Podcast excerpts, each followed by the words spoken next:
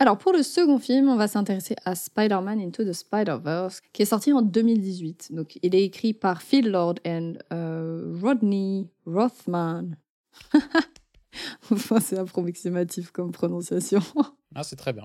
Et réalisé par Bob Persichetti, euh, Rodney Rothman et Peter Ramsey, avec pour euh, interprétation Shameik Moore, Jake Johnson et Hailey Steinfeld.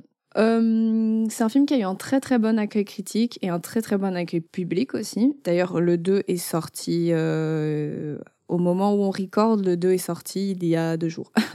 et il a gagné entre autres le meilleur film d'animation aux Golden Globes, Oscar et BAFTA. Donc, gros euh, palmarès, on va dire. sinon, pour une petite anecdote qu'on a trouvé assez cool à vous partager, c'est le fait que, en gros, donc le film est en 24 images par seconde si on regarde au niveau de la pellicule, pour les gens qui ne connaissent pas le système, en gros, pour la pellicule, ça veut dire qu'il y a 24 images qui défilent en une seconde pour donner l'illusion de mouvement. Donc en gros, tout le film est à 24 images par seconde, ce qui est euh, plus ou moins le, on va dire, le, rythme. Euh, c'est la norme. C'est, ouais, c'est la norme. De, tous les films, quoi. C'est ça, ouais. Pour tous les films d'animation, enfin tous les films animés, c'est en gros euh, la norme. Excepté pour le personnage de Miles. Donc en gros, pour une bonne partie du film, euh, juste le personnage de Miles, il est animé à 12 images par seconde. Et en fait, c'était une manière pour eux de montrer un peu son inexpérience en tant que Spider-Man. Donc par exemple dans les mouvements. Euh, si on se concentre un peu en regardant le film, on peut le sentir. Et en gros, euh, plus le film continue, plus on se rend compte que Miles, graduellement, commence à augmenter sa vitesse. Et pour en gros passer de 12 images par seconde aux 24 images par seconde du reste du film. Je sais pas si c'est très compréhensible, mais voilà. Donc c'était un peu l'idée. J'ai trouvé ça assez cool parce que ça en dit long quand même sur l'idée euh, de la forme et de l'influence de la forme sur euh, le fond même de la narration. Hmm. Ouais, c'est quand même assez ouf de, quand même de, de, se dire que tu peux expliciter ton propos de fond, à savoir le, parcours d'un personnage, à travers un truc aussi euh, bête et méchant que le nombre d'images que tu vois à l'écran, quoi. Enfin, c'est, c'est ouf. Ouais, il fallait y penser, c'est, c'est cool. Et sinon, pour euh, le synopsis, quand même, pour euh, au cas où, donc Miles Morales, un adolescent vivant à Brooklyn, se retrouve embarqué dans l'aventure lorsqu'il se fait mordre par une araignée radioactive. Ça nous rappellera tous quelque chose. et donc, accompagné de divers, ce qu'on appellera des Spider People, parce que. Il y en a beaucoup trop. Oui, déjà, il y en a beaucoup trop. Et on voulait appeler ça Spider-Man et Spider-Woman, sauf quoi, il y a un cochon, donc ça marche pas.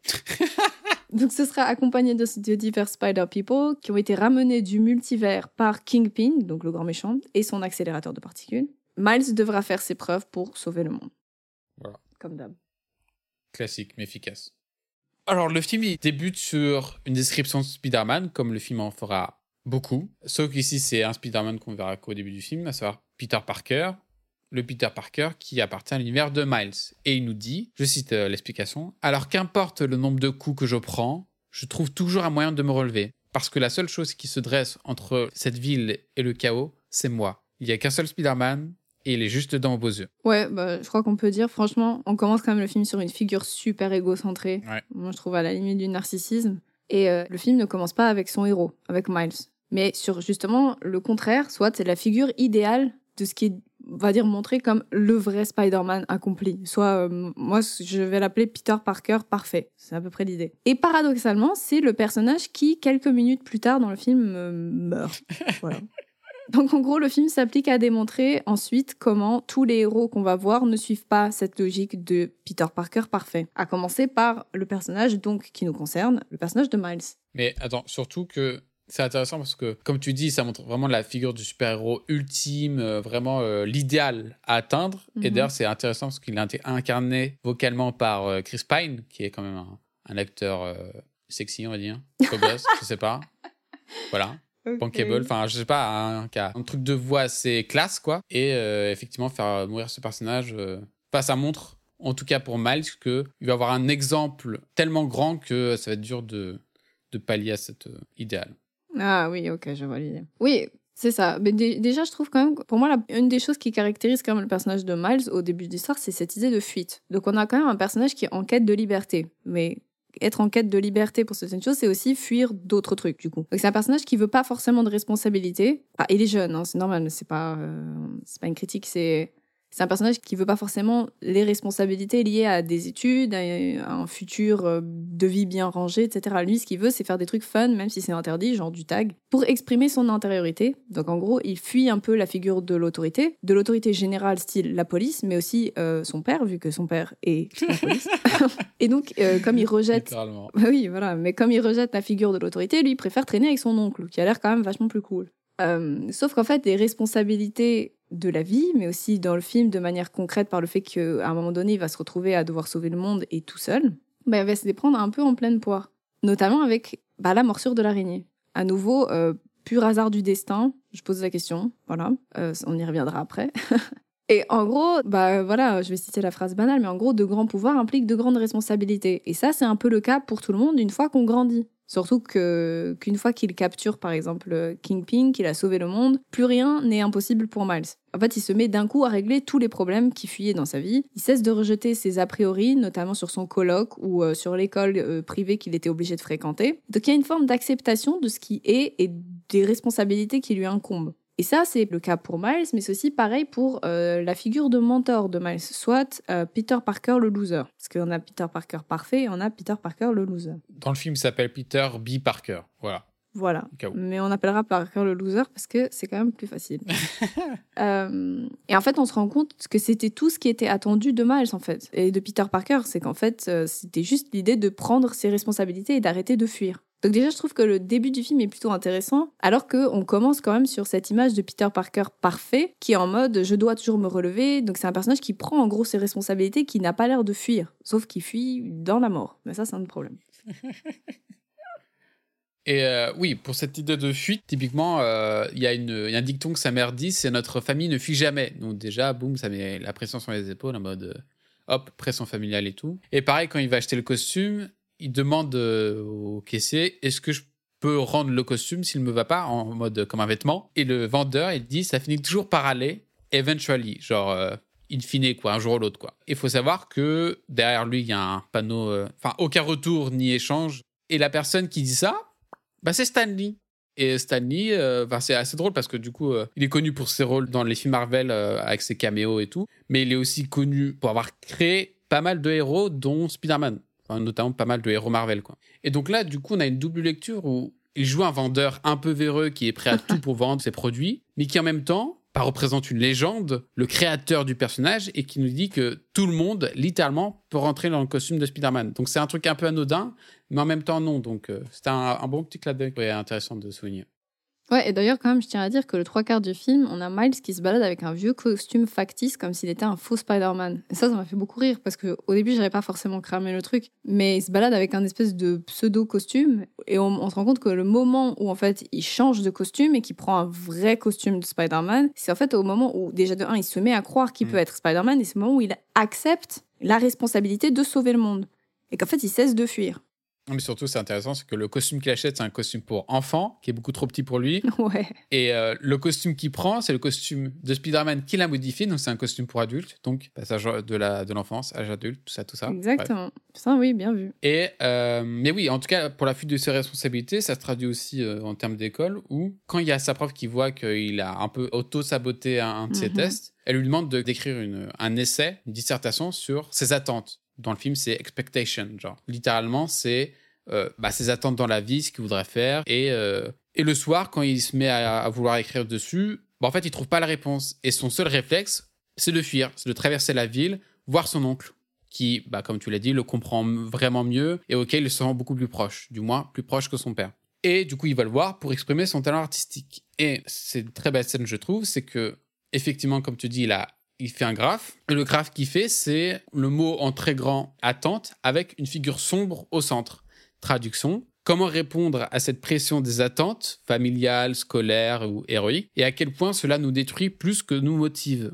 Et la figure noire sans vie qu'il a dessinée, bah, ça correspond à son intériorité. Et euh, on voit surtout ça, notamment dans les animés japonais, je pense. Le motif du trou noir dans son cœur qui nous aspire, qui aspire toutes les émotions et qui euh, nous fait replier sur nous-mêmes. Et du coup, ici, il peint ce qu'il ressent. Cette figure, et du coup, est un double de lui. Et durant la mise en scène, c'est intéressant parce qu'il a littéralement utilisé son corps comme contour de cette figure. Donc c'est littéralement une extension de lui. Hmm. Et l'angoisse qu'il ressent vis-à-vis des pressions qu'il ressent, elle vient aussi quand Spider-Man l'interroge de long, large en trait pour savoir s'il est de taille. Typiquement, c'est quand il y a tous les Spider-Man qui lui demandent Est-ce que tu sais faire ça? Est-ce que tu sais faire ci Et Limite, c'est du, enfin, du bullying, quoi. Du, euh, comment on appelle ça? Du harcèlement Voilà, limite, c'est un peu du harcèlement où il le, il le, pas, il le pas, mais ils lui font des prises en mode Est-ce que tu sais faire ci, ça, ça, bref. Et Miles, en fait, quand tout le monde lui tombe tellement dessus, tout le monde le renvoie directement à sa à la pression, à cette.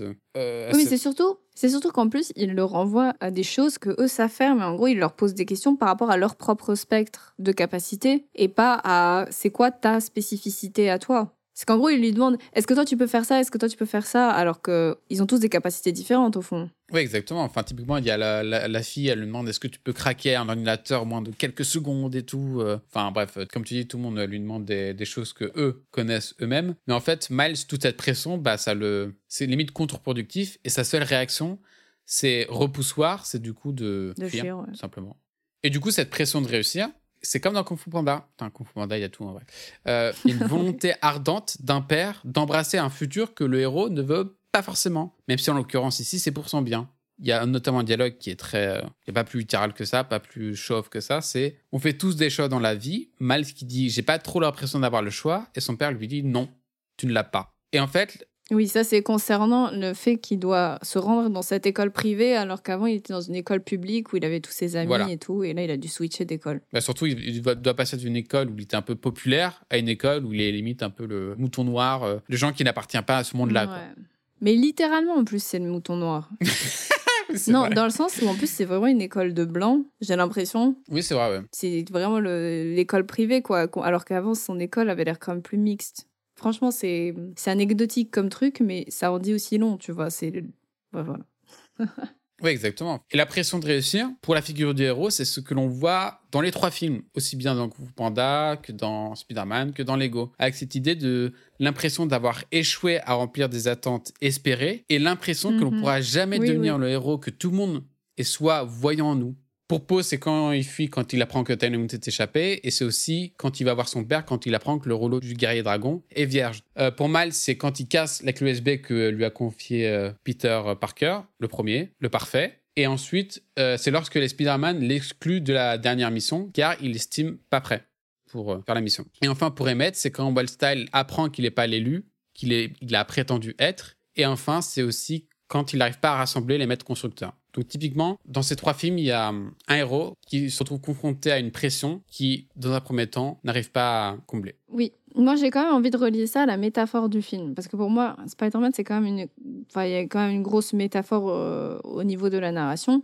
Pour moi, ça parle que de la construction de l'identité à l'adolescence. Sous, euh, l'imagerie du, du grand héros qui doit sauver le monde, en fait, c'est surtout le passage entre l'enfance et l'âge adulte, comme tu l'as dit, avec le costume avant. Donc pour moi, c'est ce que raconte métaphoriquement le film. En gros, c'est comment se construire sur les bases de ce qui est existant, soit l'héritage culturel, social, familial, soi-même, donc nos désirs qui nous sont propres, etc.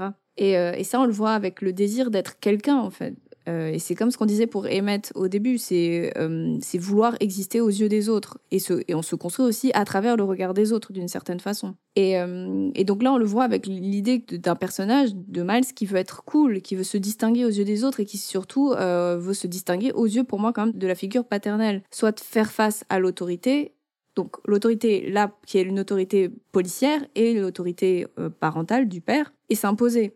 Donc on a quand même le lien avec l'idée que la figure du héros, c'est aussi une figure appréciable et socialement admirée dans la réalité. Et cette thématique, elle est plus poussée, je trouve, encore euh, dans Kung Fu Panda, avec euh, vraiment cette idée de, de merchandising des, des cinq cyclones et tout, mais on le retrouve aussi ici, avec euh, bah, Peter Parker le parfait, et, euh, et un Peter Parker qui est un loser, quoi. Donc il y a quand même cette idée qu'on veut que ce soit une figure stylée. Et après, il y a, y a également l'idée qu'il faut, qu'il faut arrêter de se reposer sur les parents moi, j'ai l'impression que c'est ça aussi. On voit que Miles, tout le long du film, il fuit ses parents. Il fuit son père, mais il fuit aussi sa mère, il fuit euh, son oncle au bout d'un moment. Donc, il y a des choses qui, euh, que eux ne savent pas et, qui, et que Miles doit apprendre à gérer seul. Style le secret, je suis Spider-Man.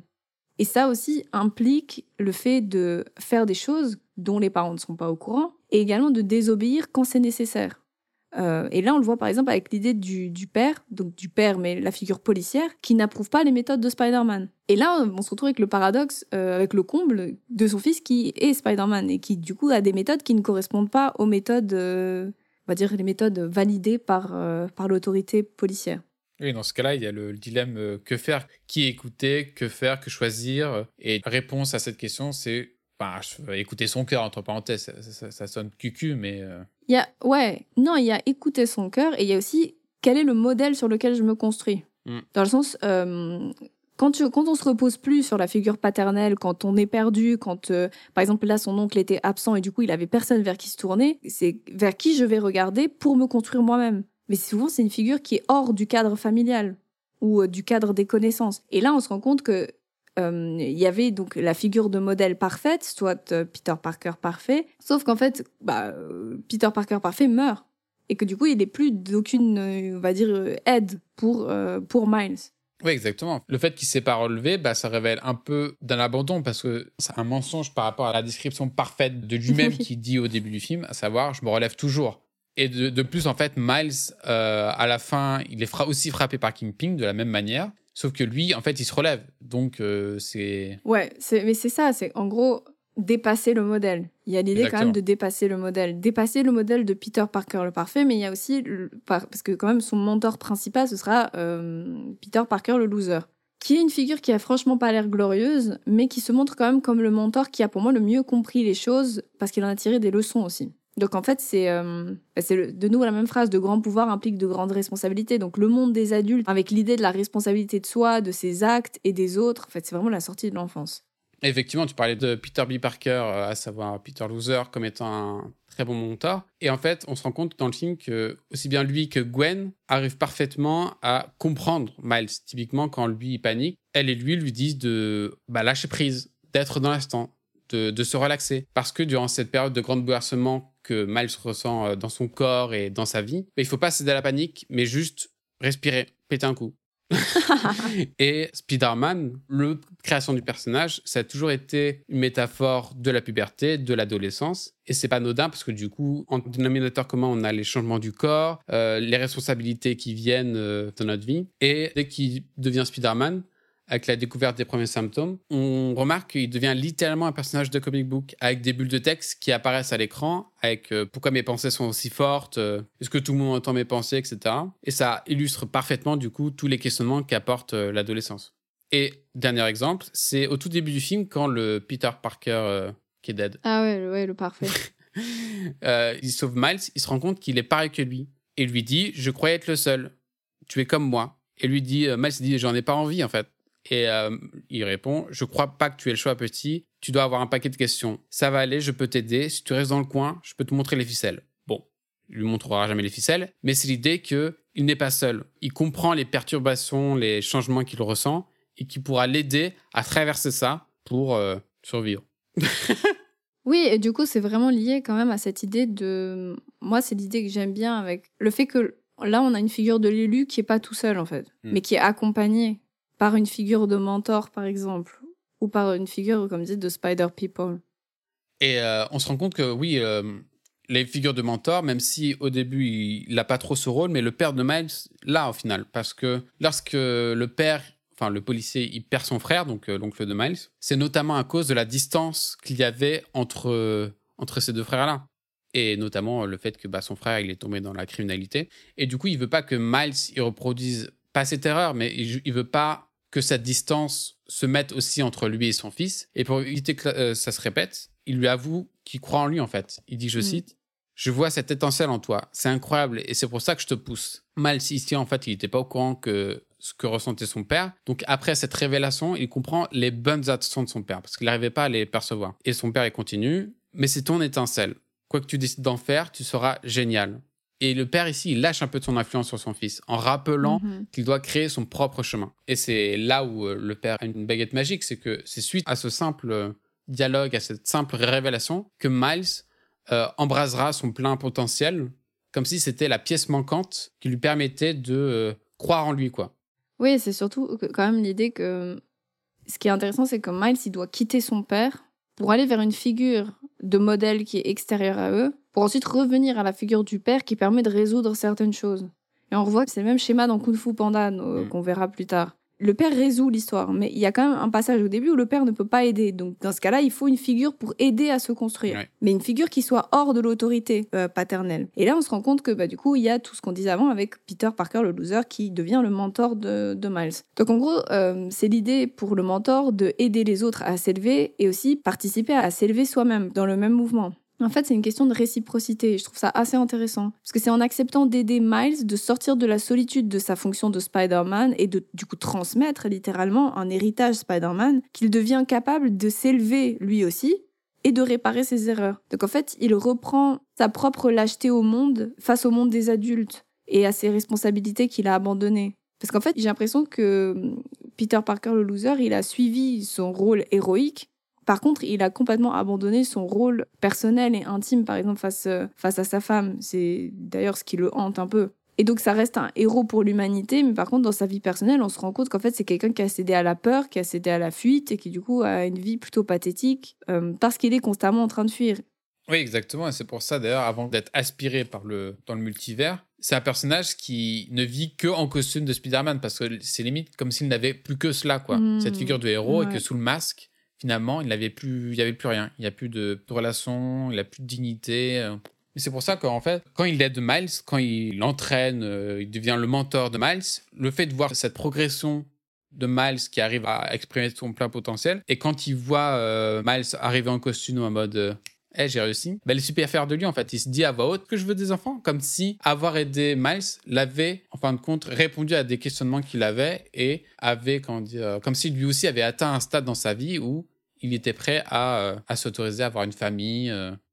Ouais, c'est ça, mais c'est surtout que je trouve qu'il y a une opposition entre héros public et héros privé. Parce qu'on voit par exemple qu'on a le père de Miles qui, bah, a sa responsabilité dans sa vie de famille, mais qui a aussi une responsabilité dans, dans la police. Donc il a un peu les deux. Enfin, c'est un héros, on va dire, entre guillemets, héros public, héros privé. Et d'ailleurs, le père de Miles fait une remarque que j'ai trouvée vraiment intéressante dans le film. C'est à un moment donné, il dit euh, que Spider-Man, il fait des pirouettes et il arrive comme par magie, tandis que ces hommes à lui, donc euh, les policiers, ils sont là dehors sans masque à risquer leur vie. Et je trouve que ça donne quand même un point de vue plutôt intéressant sur le fait quand même que la figure de Spider-Man, c'est bah, vraiment cette figure de l'élu qui arrive au, au moment pour faire le joli du travail et qui ensuite, euh, même s'il est là et qu'il aide, il a quand même pas le même rôle que c'est pas un héros caché, c'est pas un héros dissimulé. C'est vraiment le c'est pour ça que j'associais ça un peu avant à un culte, à un truc un peu de célébrité ou de personnalité publique, euh, on va dire admirée et tout. Et d'ailleurs, pour Peter Parker, le loser, on se rend quand même compte qu'il est, à la fin du film, il est plutôt prompt à se sacrifier, non seulement pour sauver l'humanité, donc euh, il est en mode non, mais je vais rester pour mettre la clé, euh, etc., et pour détruire la machine. Sauf que même là, en fait, chez lui, ça résonne comme une forme de fuite. En fait, il survalorise son côté héros public en mode je vais sauver l'humanité, je vais me sacrifier pour ça. Sauf qu'en fait, on se rend compte qu'il a juste peur de rentrer chez lui et de devoir affronter bah, sa vraie réalité dans son, euh, dans son autre dimension parallèle du, du multivers. Et euh, pour revenir sur l'idée du costume de, de Miles, j'aime bien quand même l'idée qu'ils reprennent le même costume que Peter Parker, euh, enfin que tous les Peter Parker, quoi, en gros, qui reprennent le même costume mais qui le customisent pour en faire un truc esthétique et en fait se créer une, une identité à partir du modèle existant. Bon, c'est vraiment ça. Mhm. C'est- En fait, c'est faire quelque chose de personnel sur euh, une figure qui est déjà là et qui lui a transmis en gros l'héritage Spider-Man. Ouais, Exactement. Et ce qui est paradoxal, comme tu dis, c'est que Peter Parker loser, là, c'est celui qui se sacrifie et qui dit paradoxalement à Miles, tu n'as pas encore ce qu'il faut en toi. C'est comme si il parlait à un miroir où il disait, euh, tu n'as pas encore ce qu'il faut en toi pour rentrer chez toi, quoi. Donc, euh, je trouve ça drôle l'idée que, euh, effectivement, il a raison. Il dit à Miles qu'il n'est pas prêt pour aller faire la mission, mais c'est comme si lui s'obligeait à pas être prêt pour retrouver MJ et recoller les morceaux, assumer ses responsabilités. Et d'ailleurs, ce qu'il dit, quand Miles demande quand est-ce que je saurai que je suis prêt, et lui dit tu ne le sauras pas, c'est un acte de foi. Ce n'est que ça, un acte de foi. Et ici, le problème, bah, c'est pas tellement Peter qui n'a pas confiance en Miles, que Miles n'a pas encore confiance en lui au point où Peter pourrait avoir confiance en Miles pour sauver le monde. Vraiment la figure du mentor euh, ultime. Ouais, moi, pour moi, on arrive quand même plus ou moins à la même conclusion que Lego. C'est qu'en gros, tout le monde a les mêmes capacités. La seule chose dont il est question, euh, et si je parle de Spider-Man précisément, c'est l'idée de se faire confiance, de prendre ses responsabilités et de trouver au fond de soi le courage pour arriver à faire ce qu'il faut faire. Donc en gros, il n'y a pas d'élu, il il y a que des responsabilités à assumer et celle de participer à créer un monde meilleur, chacun à sa manière. Enfin, si on le regarde sous le spectre Spider-Man, c'est sauver le monde. Si on le regarde sous le spectre de gens normaux, style son père, c'est en gros de se lever tous les matins pour travailler et essayer de faire ce qu'il peut pour euh, aider les gens, quoi. Et je trouve que c'est une leçon sociale assez intéressante à observer quand il dit euh, être prêt, ce n'est qu'un acte de foi. C'est qu'en fait, une fois qu'on le sait, bah, il manque plus que s'y confronter s'y confronter, faire face à la peur et croire qu'on est capable. Donc en gros, la phrase, elle est jolie, mais il y a quand même un moment où il faut l'appliquer dans le concret. Et ça, c'est un peu le baptême du héros, comme on le voit pour Miles. Euh, pareil pour Lego et Kung Fu Panda, hein, c'est la même chose. Euh, en plus, on a vraiment la révélation qui arrive plus ou moins au même moment au niveau du récit. voilà quoi. Et c'est vraiment ce moment où il se prépare à sauter de, de l'immeuble et qui, enfin, c'est vraiment l'acte de foi, quoi. C'est l'acte de... je trouve cool parce que c'est l'acte de foi montré sous un spectre physique. Donc c'est vraiment l'idée de sauter dans le vide. C'est bien formalisé au niveau de, de l'acte. Hmm. Et surtout, ce que j'avais vu, c'est que, je sais pas si tu te souviens, mais quand il se lance, il y a des débris de verre et tout. C'est qu'en fait, il n'a pas lâché Juste, il s'est expulsé de l'immeuble et du coup, en fait, il était toujours accroché. Donc, du coup, il était toujours, euh, il avait toujours peur. Et c'est pour ça qu'il est hmm. toujours resté accroché à la vitre. Et c'est pour ça que la vitre se pète. C'est que du coup, euh, ça reste toujours quelque chose de compliqué à faire. Et quand on le fait, quand on est lancé, euh, voilà quoi. Ouais. Et du coup, bah, comme tu disais avant, ce que je trouve fort comme symbolique, c'est que l'acte de foi, là, pour le coup, il est provoqué quand même par le père. Donc en fait, soit la figure rejetée depuis le début, ici, euh, c'est lui et pas le mentor qui lui permet de dépasser. Parce qu'on a quand même un héros adolescent et la figure adolescente, c'est quand même relié, on va dire, à l'autorité familiale, à l'autorité paternelle d'une certaine façon. Maternelle aussi, mais là, c'est montré avec, euh, le, sous le spectre du père. Et en fait, la seule chose que Miles avait besoin de savoir, c'était qu'il était déjà spécial, en fait, aux yeux de son père, ou en tout cas aux yeux de quelqu'un. Et ici, c'est euh, la figure d'autorité. Donc en gros, ça lui libère sa capacité de faire des choses, juste parce que à ce moment-là, il, perd la peur de décevoir son père. Et c'est en fait c'est la même chose pour Peter Parker le loser euh, vis-à-vis de, sa femme euh, MJ. Exactement. Et aussi bien dans Panda que dans Spider-Man, les deux mentors en fait ils prennent aussi le rôle de père de substitution comme pour combler un vide, car euh, c'est là du coup une complicité absente, mais aussi, mais surtout, les deux personnages recherchent une figure paternelle qui le motive dans ses choix et dans ses rêves. Mais comme tu dis, au final, à la fin, ce sont les pères qui vont corriger le tir parce que c'est eux qui détiennent mm. la clé de libération de leur enfant, entre parenthèses, quoi. Et de la pleine acceptation de, qui ils sont, euh, de ce qu'ils vont devenir, tout ça, tout ça. Mm. Et quand même, euh, il y a quand même l'idée d'appartenance à un groupe euh, qui, pour moi, est assez intéressant dans cette manière de percevoir le rôle de l'élu c'est qu'on a quand même euh, on, a l'idée d'appartenance à un groupe. Déjà, on a le fait qu'on commence par nous montrer un Miles qui est super cool, qui est apprécié des gars comme des filles. Puis d'un coup, on a un changement d'ambiance avec cette idée de l'école de, l'école privée où c'est en fait c'est un endroit où tout est à refaire, où rien n'est acquis. Et c'est pas du tout l'endroit de liberté, mais c'est euh, l'endroit qui est associé au stress, au rythme, où on voit un Miles qui se sent dépassé, qui a zéro popularité, qui est pas du tout en fait le rythme de la rue dont lui avait l'habitude. Et euh, si on regarde au niveau vraiment des Spider People, bah là, je trouve, ce que je trouve intéressant, c'est le fait qu'on a le motif du multivers qui vient casser le délire de je suis le seul élu, comme on avait avec le Spider-Man du début. Donc en vrai, on se rend compte qu'ils pensaient tous être spéciaux et seuls, sauf que en fait, euh, pas du tout. Ils sont euh, beaucoup, pour le coup, ils sont beaucoup. Et, et, donc là, on a une leçon qui est plutôt collective. Donc en fait, c'est le fait que parfois vivre les choses à plusieurs avec des gens qui comprennent ce qu'on vit, bah, c'est plus valorisant que de les vivre tout seul sur un piédestal de de célébrités ou de, de figures publiques. Euh, notamment, je pense au décès des, de leurs oncles ou des, des, proches qui... Enfin, ils ont tous vu des proches mourir, quoi. Hmm. Et surtout, pour dépasser quand même euh, les traumas, c'est plutôt une bonne chose. Euh, parce que, oublions quand même pas que la vie de héros, c'est quand même lié à ça. Et, et en fait, la posture de l'élu, c'est beaucoup de... J'ai l'impression que c'est quand même beaucoup de solitude, quoi. parce qu'ils sont tous seuls, donc ils sont tous super stylés parce qu'ils sont des élus, mais en fait, ils sont tous des élus seuls. d'une certaine manière. Et c'est pas du tout glamour comme le raconte le Spider-Man parfait du début. En fait, c'est la figure de la solitude émotionnelle, la solitude physique parce qu'ils perdent des proches, et ou alors ils ont des vies juste qui sont difficilement conciliables avec celles des gens normaux, comme on voit euh, avec euh, par exemple les Peter Parker qui sont mariés. Pour moi, c'est vraiment l'idée d'entraide. Donc, euh, on perd cette idée vraiment du grand sauveur unique de l'humanité.